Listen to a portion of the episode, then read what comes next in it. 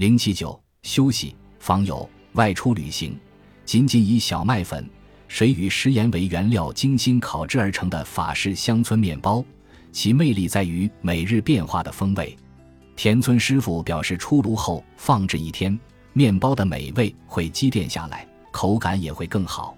店里的年销售额约为二五百万日元，与暂停营业前基本持平。然而，田村师傅可以自由支配的时间却远远超过了从前。如今，他每天下午都可以休息，逛逛街，见见人。如今，他还养成了一个习惯。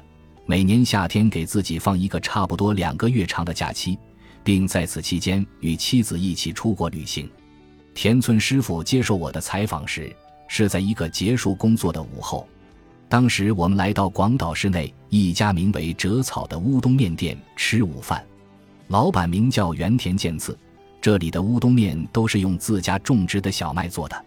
田村师傅告诉我，大家都叫他麦哥。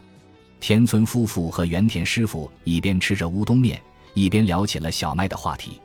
面包和乌冬面的原料都是小麦，这样看来，田村师傅和原田师傅也算是麦友了。我非常珍惜这样的时光。过去没有这些闲工夫的时候，我每天只会闷头工作。但后来我暂时停下脚步，改变了前进的方向。有了时间后，我能去见更多的人，还可以给面包店更新主业。田村夫妇与原田师傅的话题不仅局限于面包和乌冬面的制作，更是延伸到了发酵食品、农业和自然环境方面。他们的这份热情令我感到折服。